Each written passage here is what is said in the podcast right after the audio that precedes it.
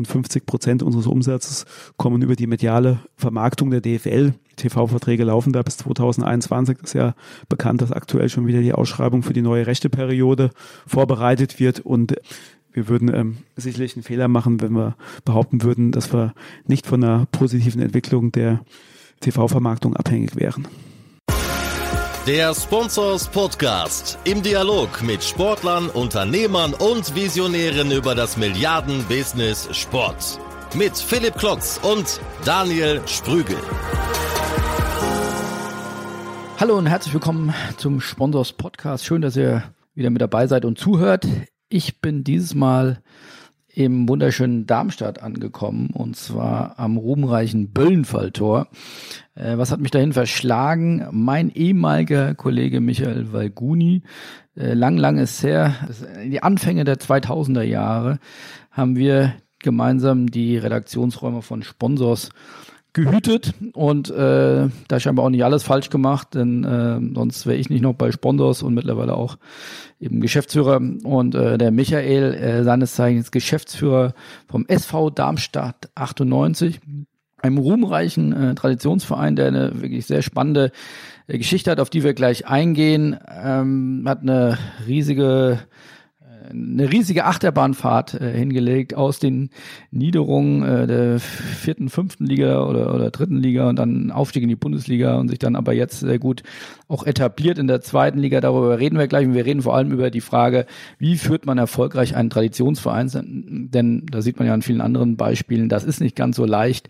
Da gibt's einige Besonderheiten. Lange Vorrede. Hallo Michael, schön, dass ich da sein kann und herzlich willkommen im Sponsors Podcast. Vielen Dank, Philipp. Ich freue mich.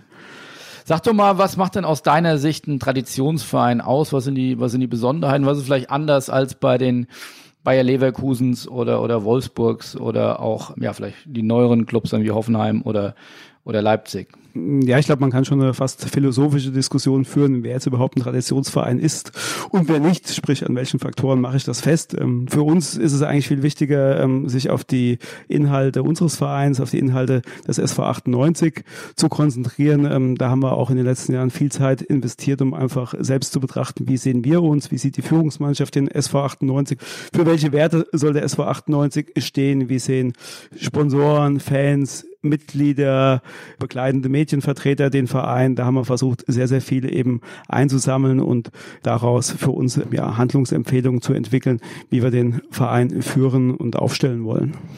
Ist es denn richtig, die Annahme, dass ein, ein sogenannter Traditionsverein ähm, signifikant mehr Gremien und, und Strukturen oder, oder sagen wir mal, ein bisschen unhandlichere Strukturen hat wie ein eher unternehmerisch geführter Verein. Kann man das so sagen?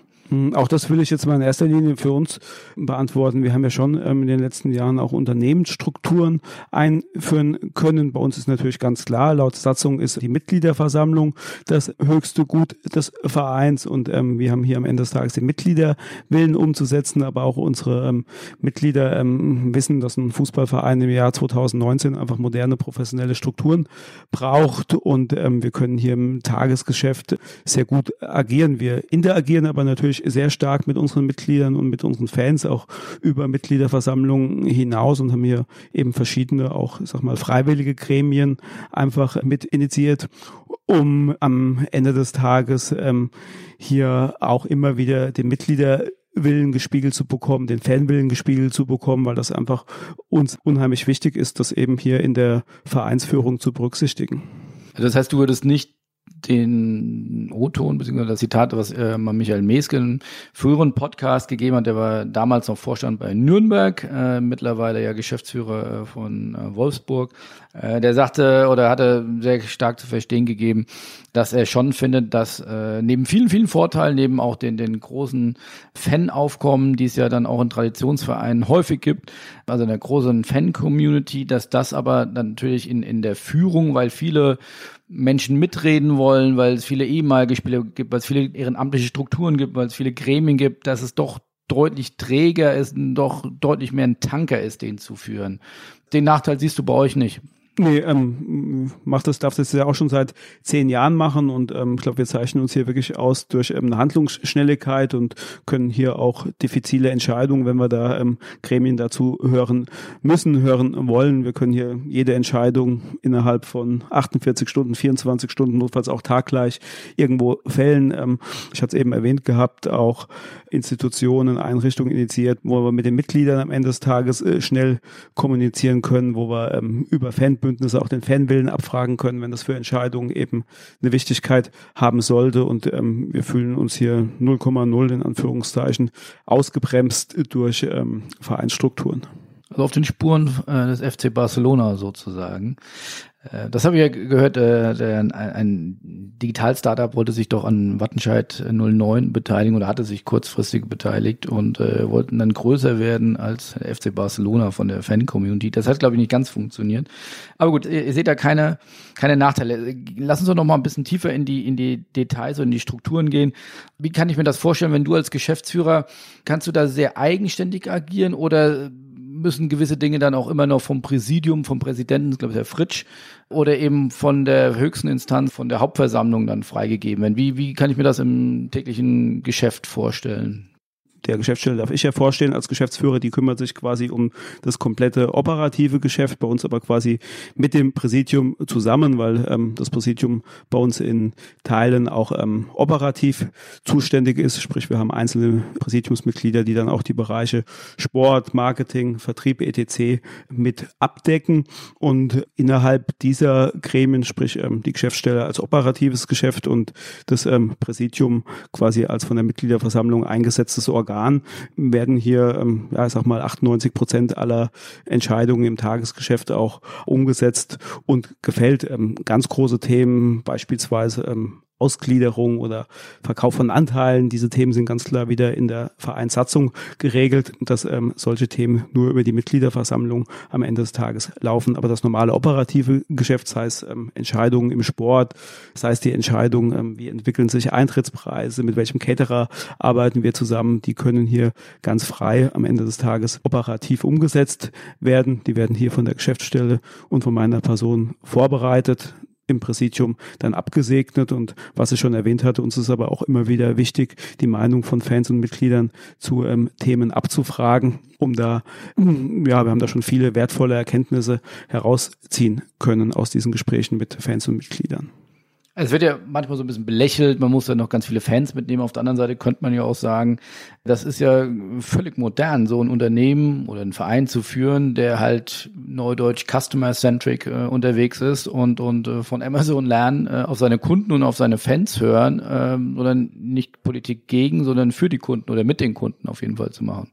Ja, also bei Entscheidungen, bei denen wir ähm, das Gefühl haben und fast alle Entscheidungen am Ende des Tages zahlen ja hier auf unsere Zuschauer, auf die Fans ein. Also ich bleibe jetzt mal beim, beim Thema Catering, weil es ja zum einen ein kommerzielles Thema ist, zum anderen aber auch ein Thema, was die Fans alle 14 Tage im Stadion betrifft. Wir würden jetzt nie einen Catering-Vertrag abschließen, ohne ähm, das Thema davor auch mal mit den Fans gespiegelt zu haben, weil das am Schluss die Fans, die Zuschauer, die, die ähm, sollen alle 14 Tage ihr gekühltes Bier bekommen, eine leckere Bratwurst bekommen kommen und deswegen ähm, würden wir solche Themen oder stimmen wir solche Themen dann am Ende des Tages auch intern ab, obwohl wir es formal vielleicht gar nicht müssten. Wir halten das aber einfach, ähm, wir glauben, dass wir damit am Schluss die bessere Entscheidung für den SV 98 fällen können. Wenn wir vielleicht auch nochmal eine Schleife drehen müssen. Die Schleife ähm, können wir aber schnell drehen, die braucht dann keine drei Wochen und dann ist vielleicht irgendwie der Deal nicht mehr umsetzbar, sondern ähm, da haben wir eben Strukturen geschaffen, dass wir auch trotzdem schnell agieren können.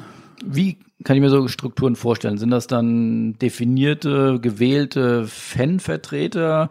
Wie sieht so ein Abstimmungsprozess aus? Ja, also wir haben bei uns ähm, 8000 Vereinsmitglieder insgesamt. Das wäre relativ komplex mit allen 8000 Mitgliedern dann Entscheidungen durchzudiskutieren. Das wäre sicherlich auch nicht effizient. Wir haben aber eine Fan- und Förderabteilung, auf die entfallen 6000 der 8000 Mitglieder. Die wiederum haben einen gewählten Vorstand und wir haben hier einen Fanbeirat. Ähm, da sitzen verschiedene Fanvertreter, aber auch der Vorstand der Fan- und Förderabteilung dann und Vertreter dann mit am Tisch, sodass wir da immer wieder einfach Meinungen sowohl aus der Mitgliedschaft als auch aus der Fankurve und jetzt nicht nur auch aus der aus einer Fankurve, sondern aus dem kompletten Zuschauerbereich im Stadion immer wieder gespiegelt bekommen. Ob das immer komplett zu 100 Prozent repräsentativ ist, darüber kann man sicherlich wissenschaftlich könnte man darüber sicherlich diskutieren. Wir ähm, kriegen das aber seit ja mehreren Jahren, glaube ich, ähm, doch dürfen wir so ausdrücken, gespiegelt, dass wir ähm, da immer vielfältige Meinungen eben eingeholt haben und auch hoffentlich mit vielen Entscheidungen dann nicht so falsch gelegen haben. Welche Punkte sind den Fans dann wichtig an dem Beispiel Catering, das du jetzt äh, gewählt hast? Geht es denn um, um den Preis, der da am Ende festgelegt wird? Oder also können Sie sich da wirklich auch die gesamten Unterlagen, das ist ja ein hochkomplexer Prozess, die Ausschreibung von einem Catering-Unternehmen. Da geht es A um Geld, da geht, muss man B Fachwissen haben und C hat das ja wirklich dann auch wirklich, je nachdem, welche Entscheidung man trifft, große Konsequenzen für sowohl für den Verein als auch für die anbietenden Unternehmen. Die können da wirklich das Zünglein an der Waage sein und, und, und was ist denen wichtig? Ja, also wir holen der Meinung ein, jetzt beispielsweise mal nochmal ein Spezialthema beim Catering rausgepickt, Mehrweg oder Einweg. Ist ja auch eine Diskussion, die fast bei jedem Verein irgendwo geführt wird. Wir haben natürlich hier auch eine Verantwortung für die, für die Umwelt. Ähm, zum anderen sind aber auch operative Themen damit eng verknüpft und natürlich auch wirtschaftliche Themen verknüpft. Und ähm, das sind ähm, Themen, die wir immer diskutieren, wie am Schluss als Vereinsführung sind wir natürlich immer verantwortlich, dann am Schluss auch die aus unserer Sicht beste Entscheidung für den Verein zu fällen. Es kann auch durchaus mal sein, das kommt häufig auch bei Themen vor. Wir haben es zuletzt beispielsweise beim Thema E-Sports gehabt, wo die Fans ähm, am Ende des Tages von einem Einstieg in die VBL abgeraten haben, wir aber überzeugt gewesen sind, dass wir diesen Schritt mal wagen sollten und haben ihn dann auch umgesetzt. Also es gibt häufig auch Themen, die wir kontrovers diskutieren. Es gibt auch mal Themen, wo man am Schluss keine einheitliche Meinung hat und wo wir als Vereinsführung dann natürlich, ähm, ich meine, das ist ja dann die Managementverantwortung, dass man trotzdem dann eben die aus Sicht dann der Vereinsführung beste Entscheidung trifft. Und ähm, das kann nicht immer die Fanmeinung sein. Uns ist aber wichtig, vorher die Fanmeinung gehört zu haben und sie quasi mit in die Entscheidungsfindung einfließen zu lassen. Gib uns doch mal einen ganz kurzen Abriss, weil ich glaube, nicht jeder ist im Detail mit der ähm, jüngeren Vergangenheit des SV Darmstadt 98 verbunden oder nicht jeder kennt die genaue Historie en Detail. Kannst du uns da mal äh, einen Kurzabriss geben? Äh, weil das ist ja ganz spannend. Das ist ja, wie gesagt, eine Achterbahnfahrt gewesen durch die jeweiligen Ligen. Ja, genau. Also ich darf jetzt ähm, seit zehn Jahren hier sein beim SV 98, seit Ende 2008 und quasi vom TSV Groß Bardorf bis zum FC Bayern München waren hier quasi Vereine ganz unterschiedlicher Couleur zu Gast gewesen. Ähm, wir haben uns lange Jahre ähm, in den 2000er Jahren in der vierten Liga bewegt, auch wirtschaftlich ähm, in, im Insolvenzantragsverfahren gestanden und haben es dann geschafft, vor zehn Jahren den Verein erstmal aus den größten wirtschaftlichen Problemen herauszuhieven und dann auch Schritt für Schritt den Verein sportlich zu konsolidieren, sind 2011 in die dritte Liga aufgestiegen und 2014 in die zweite Liga. Der ein oder andere Zuhörer wird sich vielleicht noch an die Relegationsspiele Bielefeld gegen Darmstadt 98 erinnern. Die, ähm, ja, ein hohes Ergebnis, glaube ich, oder? Ja, wir haben in Bielefeld das Rückspiel dann in der 121. Minute mit 4 zu 2 gewonnen und ähm, ja, wie gesagt, Tor ist in der, 100, in der 121. Minute gefallen. Natürlich bitter für Bielefeld, können wir sehr gut mitfühlen. Wir sind damals ähm, die Freudestrahlenden gewesen und wollten dann ein Jahr später nur den Klassenerhalt feiern in der zweiten Liga. das heißt, ihr hattet zu Hause verloren? Wir hatten zu Hause das Relegationsspiel 3 zu 1 verloren gehabt als Drittligist und dementsprechend ähm, waren die Wettquoten dann doch eher auf ähm, Arminia Bielefeld eingestellt gewesen und haben dann in der regulären Spielzeit quasi das Ergebnis ausgeglichen, haben dort nach 90 Minuten dann 3 zu 1 geführt bekommen, dann, ich glaube, in der 110. Minute das 2 zu 3, da war Bielefeld dann damit wieder in der zweiten Liga gewesen und als der Sekundenzeiger quasi schon in der Nachspielzeit der Verlängerung gewesen ist, hat unser Brasilianer Elton da Costa sich aus 25 Meter nochmal ähm, ja, das Herz genommen und den Ball in den Winkel geschossen. Natürlich für alle, die hier tätig sind und alle, die es mit den Lilien halten. Einer der emotionalsten Momente der Vereinsgeschichte und zeigt natürlich auch, ähm, wie nah im Fußball dann Glück und Pech, Wohl und Wehe beieinander liegen. Wir haben das dann auch schon in andere Richtungen erfahren, aber man erinnert sich natürlich lieber an die freudigen Moment und ja, dementsprechend war dann der SV 98 nach über 20 Jahren wieder zurück im Profifußball gewesen. Für uns war natürlich dann das Ziel gewesen, in die Lilien in der zweiten Liga zu halten. Und wirklich völlig überraschend sind wir dann 2015 dann haben wir quasi den Klassenhalt dann verpasst und sind direkt in die Bundesliga aufgestiegen, sind damals durchmarschiert, sind Tabellenzweiter geworden in der zweiten Liga, ähm, übrigens vor RB Leipzig und sind dann direkt in die Bundesliga marschiert und standen dann 2015 plötzlich in der, in der Bundesliga. Und da seid ihr dann, konntet euch, glaube ich, eine Saison halten und seid in der zweiten Saison dann wieder abgestiegen. Genau, was für uns dann durchaus, so darf man es, glaube ich, bezeichnen, dann nochmal ein Fußballwunder gewesen ist, dass wir uns in der ersten Saison dann in der Bundesliga gehalten haben mit dem Abstand geringsten Etat, haben viele Spieler damals geholt, ähm, allen voran Sandro Wagner, der ja dann quasi nochmal auf dem, mit dem zweiten Bildungsweg Darmstadt 98 zu seiner großen Karriere dann mit Hoffenheim, Bayern und jetzt glaube aktuell in China. In, in China nicht wenig lukrativ tätig und haben dann viele Spieler geholt, die woanders gescheitert sind. Dirk Schuster war ja bei uns Trainer und hat da wirklich aus wenig ganz, ganz viel gemacht. Dann hat uns im Sommer 16 dann auch der Dirk Schuster verlassen gehabt, ist dann nach Augsburg gewechselt und im zweiten Jahr ähm, 16, 17 dann in der Bundesliga konnten wir uns dann leider ähm, nicht halten und sind dann wieder in die zweite Liga abgestiegen und sind jetzt froh, dass wir ähm, quasi uns in der zweiten Liga etablieren können. Sind jetzt ja das zweite Jahr in der zweiten Liga und tut uns ja nach dem Auf und Ab der letzten Jahre, glaube ich, auch gut, uns jetzt mal in der zweiten Liga etablieren und konsolidieren und weiterentwickeln zu können. Was hat denn diese rasante äh, Auf- und Abfahrt äh, mit euren Strukturen gemacht oder auch natürlich auch mit eurem Umsatz? Also ich glaube, ihr habt ja das Kunstwerk hingekriegt, das würde ich gerne als ein Kern nochmal mit dir dann auf jeden Fall rausarbeiten, dass ihr es ja geschafft habt, eben nicht finanziell komplett durchzudrehen, sondern dass den Bundesliga-Ausflug, den positiven Ausrutscher äh, ja auch genutzt habt, um euch finanziell zu gesunden. Ja. Wie, wie, was hat das mit den, oder angefangen, was hat das mit den Strukturen gemacht in den letzten zehn Jahren? Was hat sich da entwickelt? Ja, also es war natürlich eine riesige Herausforderung, weil der schnelle sportliche Erfolg so ähm, definitiv nicht zu planen gewesen ist und wir ähm, auch die dritte Liga damals, wir mussten das weiter alles sehr, sehr kostenbewusst angehen, hatten in der dritten Liga damals drei hauptamtliche Mitarbeiter gehabt, ein drei, völligst, drei ein völligst veraltetes. Du warst einer davon. Ich war schon einer davon gewesen, also ich hatte noch zwei Mitarbeiter gehabt und ähm, so sind wir dann quasi auch in die in die zweite Liga aufgestiegen und ähm, erzähle immer ganz gerne die Geschichte. Klar, ähm, unsere damals haben viel mit Praktikanten gemacht, hatten damals drei Mitarbeiter und glaube vier Praktikanten und äh, quasi die Autobesetzung der Praktikanten hat quasi direkt dann noch morgens nach der Rückkehr aus Bielefeld morgens um fünf den Vertrag unterschrieben in der Vereinskneipe. Natürlich ein bisschen überspitzt formuliert, aber wir haben dann eben dann ganz schnell ja versucht, Strukturen eben aufzubauen, aber das geht natürlich auch nicht von jetzt auf gleich. Jeder, der ein Unternehmen führt, weiß, glaube ich, dass ich jetzt nicht innerhalb von vier Wochen dann irgendwie aus sieben, dann 20 oder 25 Mitarbeitern machen kann, selbst wenn ich die finanziellen Möglichkeiten hätte. Ich brauche ja auch ein gesundes Wachstum. Wir äh, wollten dann wachsen und haben dann in der zweiten Liga uns dann so langsam auf zehn Mitarbeiter gesteigert und sind dann mit diesen zehn Mitarbeitern in die Bundesliga aufgestiegen und auch da die Zahlen von anderen Bundesligisten kennt, weiß, was das bedeutet.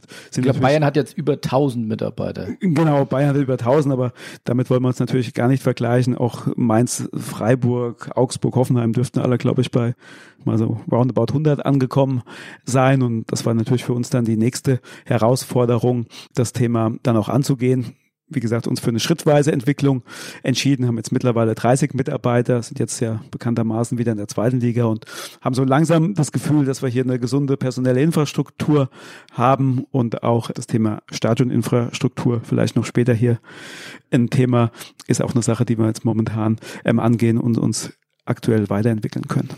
Kannst du auch noch mal ein paar Einblicke, du musst uns jetzt sicherlich nicht jede Zahl sagen, aber mal ein Gefühl geben, wie hat sich der Umsatz entwickelt, als du angefangen hast? Wo, wo stand ihr, als du angefangen hast? Ja, also damals in der, in der Regionalliga, ähm, muss ich mich jetzt kurz zurück entsinnen, ne, waren wir irgendwo bei einem Gesamtumsatz ähm, irgendwo von zwei, zweieinhalb Millionen gewesen. Das war ja dann auch ähm, nur noch ein semi-professioneller Betrieb gewesen. Ähm, damals war ja wirklich die Frage, kann man den Verein nochmal zurückführen in den Profifußball oder geht man komplett auf Amateurstrukturen zurück? Ähm, wie eben schon geschildert, haben wir es zum Glück geschafft, dann hier den Verein in den Profifußball zurückzuführen. Aber das ging quasi von 2,5 Millionen Millionen in der Regionalliga, dann bis auf 50 Millionen in der Bundesliga und momentan pendeln wir uns irgendwo ein in der zweiten Liga bei 30 bis 35 Millionen Gesamtumsatz pro Saison.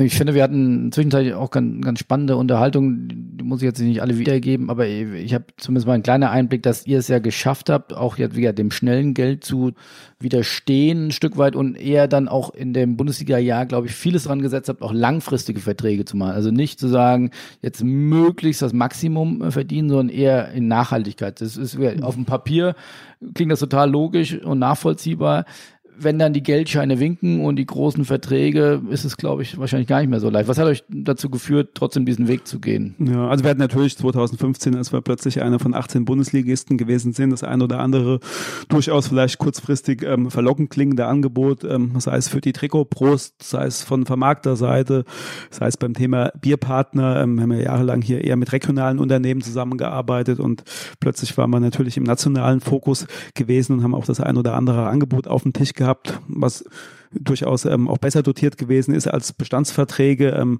wir haben uns aber dann ähm, sehr bewusst dafür entschieden, ähm, lieber Bestandsverträge, die etwas niedriger dotiert sind, zu verlängern, die auch mit vernünftigen Zahlen dann wieder für die zweite Liga, auch mit einer Gültigkeit für die dritte Liga zu versehen, weil wir das Ziel hatten oder immer haben müssen, den Verein eben nachhaltig im Profifußball zu etablieren. Und auch in der Bundesliga muss man sagen, war unsere Umsatzgröße so weit weg von anderen Clubs, und damit meine ich nicht die Top-Clubs, sondern auch eben andere Vereine, die mit uns um den Klassenerhalt gekämpft haben oder die Richtung Mittelfeld geschielt haben, dass wir auch mit ein, zwei oder drei Millionen mehr ähm, die Chance auf den Klassenerhalt nicht wirklich ähm, erhöht hätten. Und für uns war es wichtig, eben die Bundesliga zu nutzen für eine nachhaltige Entwicklung und auch für den Aufbau eines gewissen Finanzpolsters. Also wir haben durchaus auch bewusst das Ziel gehabt, auch in der Bundesliga Gewinne zu erwirtschaften und haben das auch einfach als unsere Pflicht angesehen, eben um den Verein dann auch nachhaltig im Profifußball etablieren zu können und glauben auch behaupten zu dürfen, dass wir bis heute deswegen eben von den Bundesliga-Jahren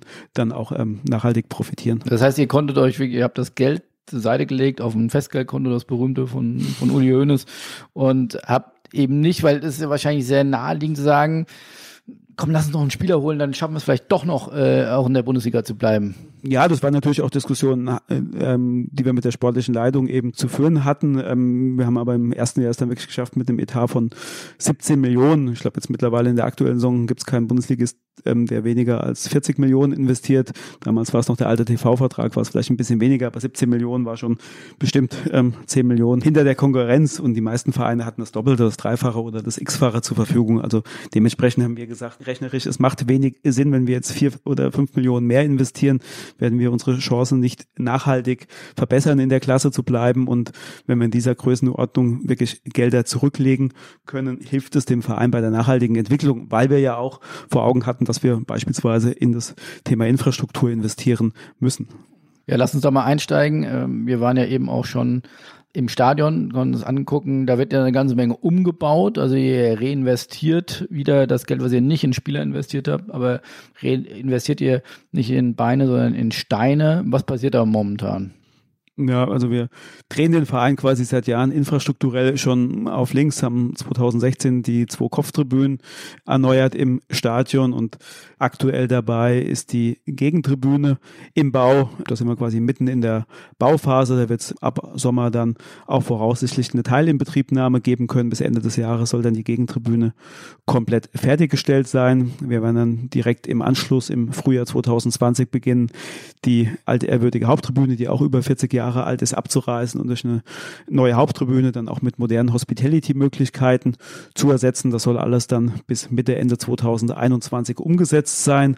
Parallel sind wir gerade in den letzten Zügen dabei, ein neues Funktionsgebäude hier auch direkt auf dem Stadiongelände zu errichten. Dort werden die Profis und die Verwaltung dann ihre Heimat ab Herbst diesen Jahres finden. Wir haben schon das Nachwuchsleistungszentrum vor zwei Jahren neu errichtet und eröffnet, haben in die Trainingsinfrastruktur, sprich Rasenplätze in den letzten Jahren investiert gehabt, so dass wir, wenn ja bis Ende 2021 wahrscheinlich in Summe ca. 50 Millionen hier in die Infrastruktur investiert haben und ja, das ist einfach unsere Verantwortung hier jetzt in die nachhaltige Entwicklung des Vereins zu investieren, so dass wir eben hier ein eigenes Büro- und Profigebäude haben, so dass wir hier ein modernes, zeitgemäßes Stadion haben. Das sind Investitionen, die der Verein natürlich davor in den Jahren in der dritten und vierten Liga nicht stemmen konnte.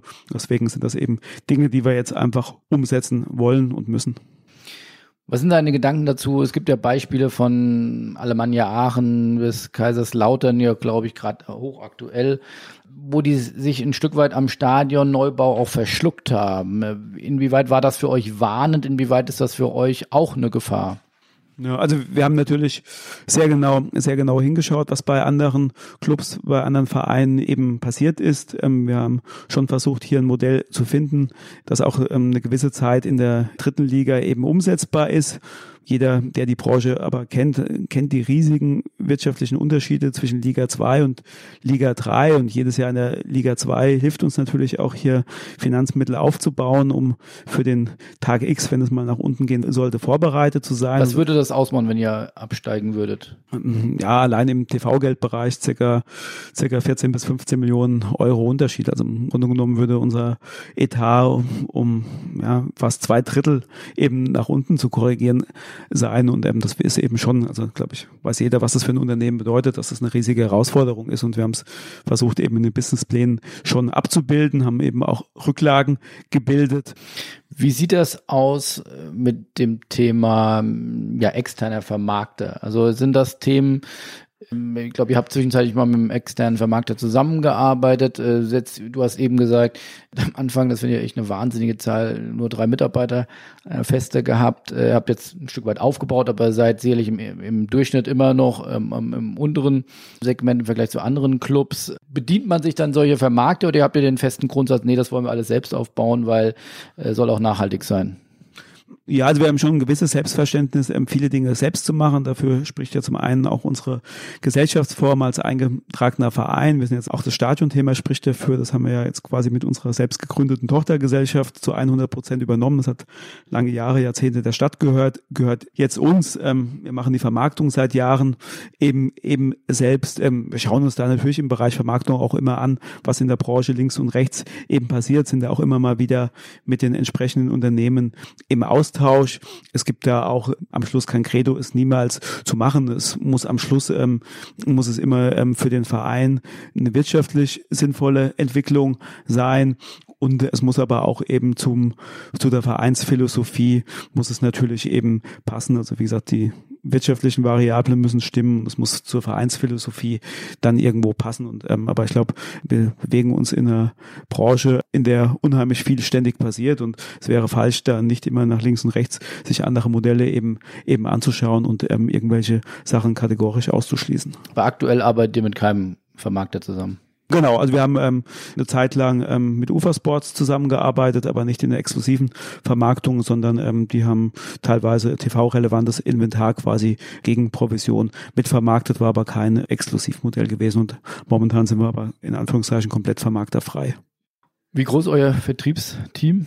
Momentan ähm, quasi drei hauptamtliche Mitarbeiter im Vertrieb. Wir haben wie schon gesagt, auch das Präsidium arbeitet bei uns ähm, durchaus operativ mit. Wir haben ein Präsidiumsmitglied, der nur für Vertrieb zuständig ist. Zudem sind natürlich auch alle anderen Personen, auch ähm, meine Person als Geschäftsführer. Wir sind natürlich alle irgendwo auch Verkäufer des Vereins und sind natürlich immer bei allen Terminen soll das mit irgendwie auf dem To-Do-Zettel stehen, zu schauen, ob es irgendwo auch ähm, Vertriebsmöglichkeiten gibt. Stichwort Struktur nochmal, das Präsidium ist ehrenamtlich.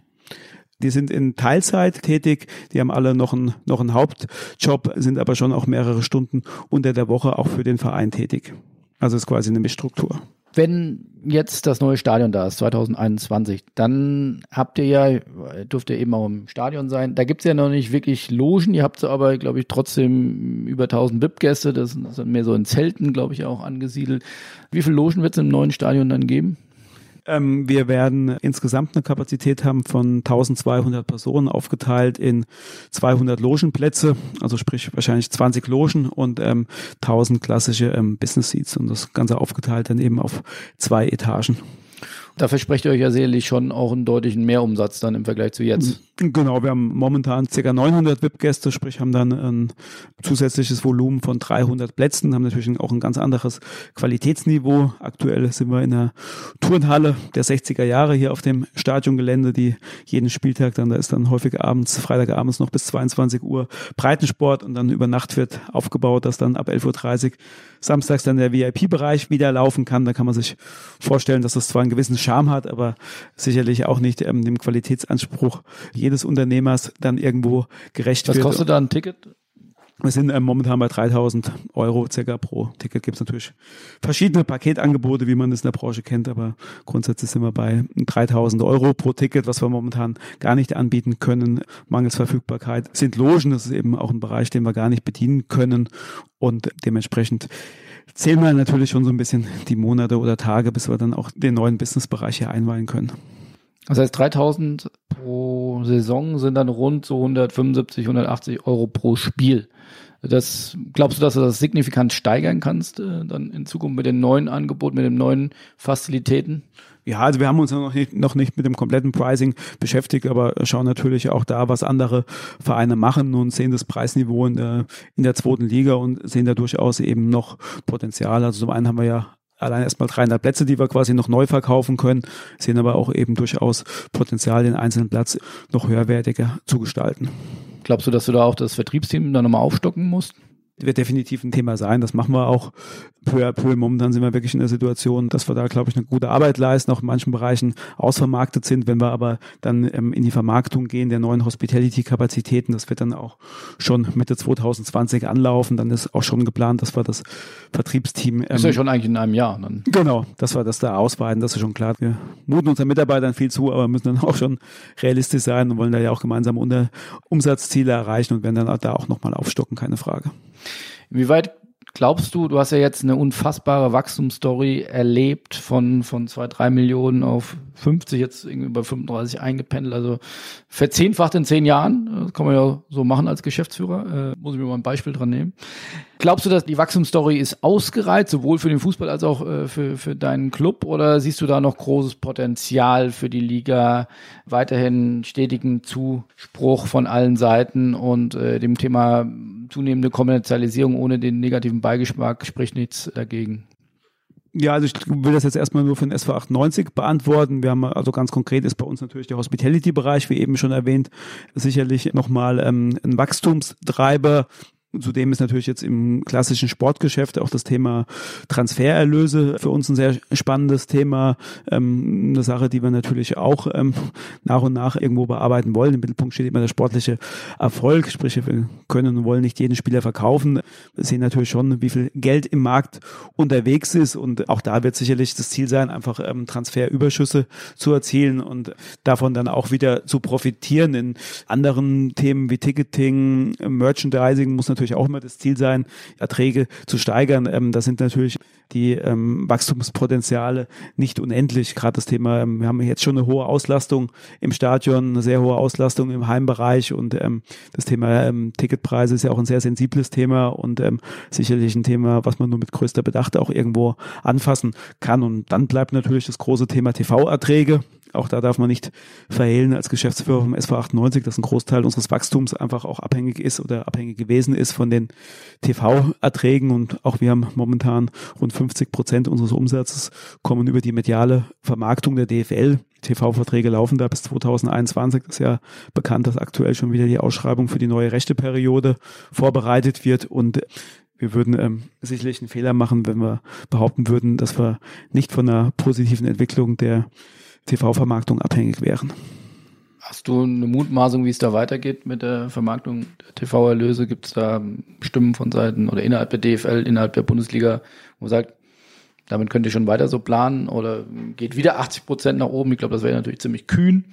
Kannst ja, ja mal eine kleine Benchmark äh, in Frankfurt setzen. Ne, die Erträge werden natürlich weiter rasant steigen. Nein, das Ganze natürlich nur mit dem Augenzwinkern. Wir wissen natürlich, was die DFL da für einen guten Job gemacht hat, jetzt auch mit dem neuen TV-Rechte-Vertrag, von dem der ganze Profifußball profitiert und ähm, wissen schon, dass da eine gewisse Benchmark eben gesetzt worden ist und sind uns auch bewusst, dass man eben sicherlich ähm, das auch erstmal wieder erzielen muss. Ich glaube, es gibt aber durchaus Gründe, dass man einfach optimistisch sein darf Ähm, ich glaube, der Fußball hat spätestens seit 2006 eine rasante Entwicklung genommen, sowohl in den Stadien als auch mit Blick auf die TV-Verträge und gibt ja sicherlich viele Faktoren im Fußball, die es zu beachten sind, aber in Summe ist Fußball ja zum Glück weiterhin das Deutschen liebstes Kind und funktioniert sowohl regional als auch national eben sehr gut. Zudem, wenn man eben den TV-Markt, TV ist ja eigentlich auch das falsche Wort, den Medienmarkt eben betrachtet, gibt es ja auch viele neue Player, die auf den Markt strömen, die sich positionieren wollen und für die, glaube ich, attraktiver Content, insbesondere auch attraktiver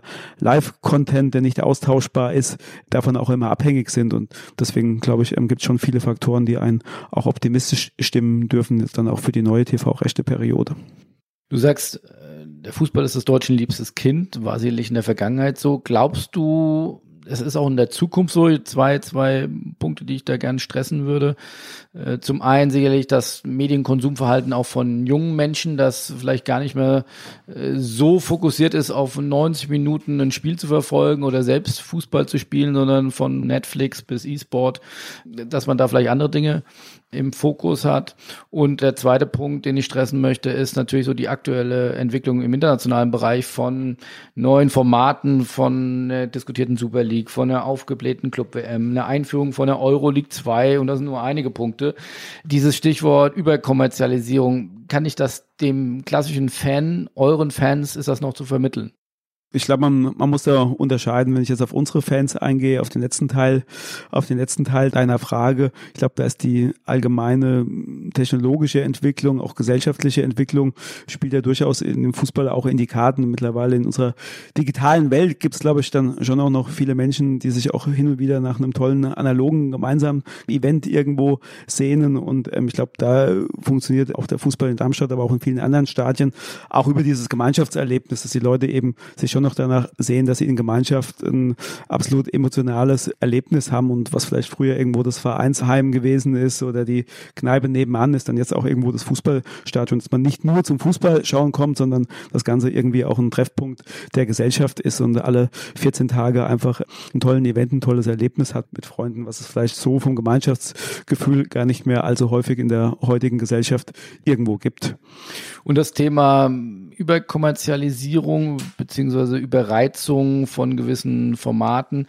Es gab ja auch in der aktuellen Bundesliga-Saison durchaus Fanproteste, die waren jetzt, glaube ich, eher Richtung national orientiert äh, oder spielen da auch solche, ich nenne es jetzt mal Makro-Themen dann auch eine Rolle, dass man auch durchaus zur UEFA oder zur FIFA guckt und sagt, das ist nicht mehr mein Fußball.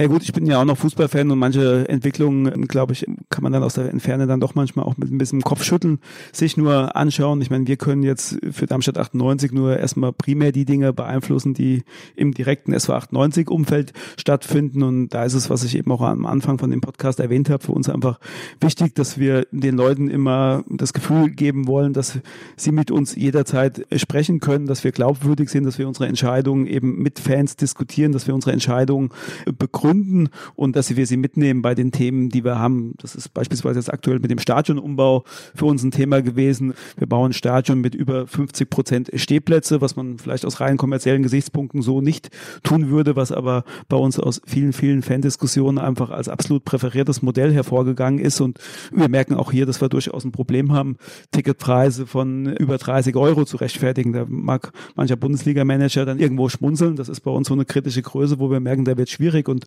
darauf müssen wir achten und wir haben schon das Gefühl, wenn wir im Kleinen auf diese Themen achten, dass die Leute auch differenzieren zwischen dem, was passiert jetzt bei Darmstadt 98 in der zweiten Liga und was passiert vielleicht gerade bei der FIFA oder bei der UEFA, auch wenn wir natürlich auf lange Sicht ähm, von diesen ganzen Entwicklungen natürlich ganz stark ähm, mit abhängig sind. Aber ich glaube, unser Fan, unser Mitglied differenziert da schon. Abschließend auch ein Blick bis in die Zukunft, das ist gar nicht so Richtung FIFA und UEFA gerichtet, aber dem Thema Digitalisierung und Internationalisierung, also ein Stichwort auch nochmal potenzielles Wachstum in der Zukunft. Ist das ein Thema für euch? Erzähl mal ein paar Worte, was ihr da aktuell macht oder ich war gerade ja in Shanghai mit der Spoag und habe da von den Clubs auch vor Ort durchaus ein Plädoyer empfangen, dass da hieß, es macht doch für kleine Vereine Sinn. Man muss nur seinen Weg finden, ob das jetzt Hannover ist mit seiner Messe, was sicherlich irgendwo die Stadt Hannover differenziert oder Ingolstadt mit Audi. Gibt's da Überlegungen, die euch auch umtreiben, wo ihr sagt, äh, deswegen wollen wir das Thema, sehen wir noch ein großes Potenzial in dem Thema Digitalisierung und Internationalisierung. Ich glaube, ähm, zwei unterschiedliche Themen. Erstmal zum Bereich Internationalisierung. Wie groß da die Möglichkeiten für uns sein werden, ist, glaube ich, momentan wirklich noch nicht seriös zu beantworten. Wir schauen uns das aber eben sehr genau an, auch, wie du es eben schon angesprochen hast, gerade in Verbindung mit Partnern, weil wir als Darmstadt 98 sonst sicherlich beispielsweise auf dem asiatischen Markt etwas verloren wären, wenn wir dort ganz allein versuchen würden, Fuß zu fassen. Wir sind aber beispielsweise momentan da im engen Dialog mit unserem Hauptsponsor, mit der Software AG, die haben ein sehr großes Werk in Indien und ähm, sind da momentan auch interessiert, durchaus über den Fußball eine gewisse Art von Standortmarketing zu betreiben. Und da gab es auch schon ähm, Treffen in Indien. Dort gibt es auch einen Zweitligist und da gab es auch schon einen Austausch. Da ist man momentan aber wirklich noch irgendwo in der Ideenfindung, was man zusammen machen kann. Und ganz bewusst äh, funktioniert das sicherlich nur, wenn wir das mit einem starken Partner zusammen machen. Aber ähm, ja, der Markt ist so groß, man muss sich das anschauen. Aber ich glaube, glaube, es wäre vermessen, wenn man jetzt denken würde, dass da über zumindest für uns ganz kurzfristig riesige Erlösquellen wären. Aber wir wollen da lernen, wir wollen da dabei sein, wir wollen da natürlich nicht irgendwie was verpassen, versuchen das aber realistisch einzuschätzen. Und Digitalisierung?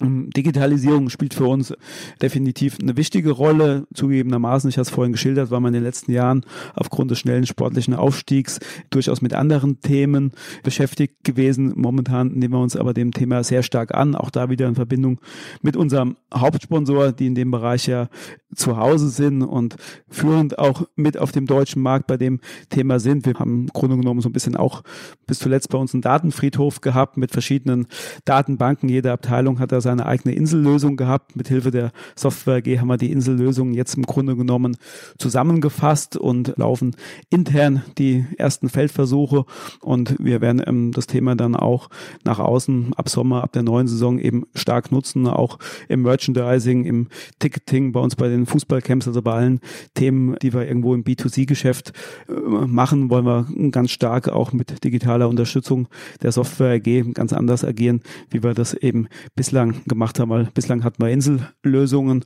und ähm, jetzt haben wir quasi eine zusammenhängende Lösung, mit der wir, glaube ich, ähm, für uns als Zweitligist ähm, sehr, sehr gut agieren werden können. Super, vielen Dank äh, durch den schnellen Überflug über, glaube ich, alle relevanten Themen, die euren, deinen Club, deinen Verein äh, betreffen. Vielen Dank für das offene Visier und ich wünsche dir viel Glück für die nächsten zehn Jahre. Äh, Wenn es dir langweilig ist, komm einfach wieder zurück zu Spondos. Hamburg ist auch eine schöne Stadt, aber ich kann verstehen, jetzt hier mit dem neuen Stadion, hier gibt es ja auf jeden Fall noch einiges aufzubauen. Also herzlichen Dank und äh, bis bald. Danke, Philipp. Bis bald. Tschüss.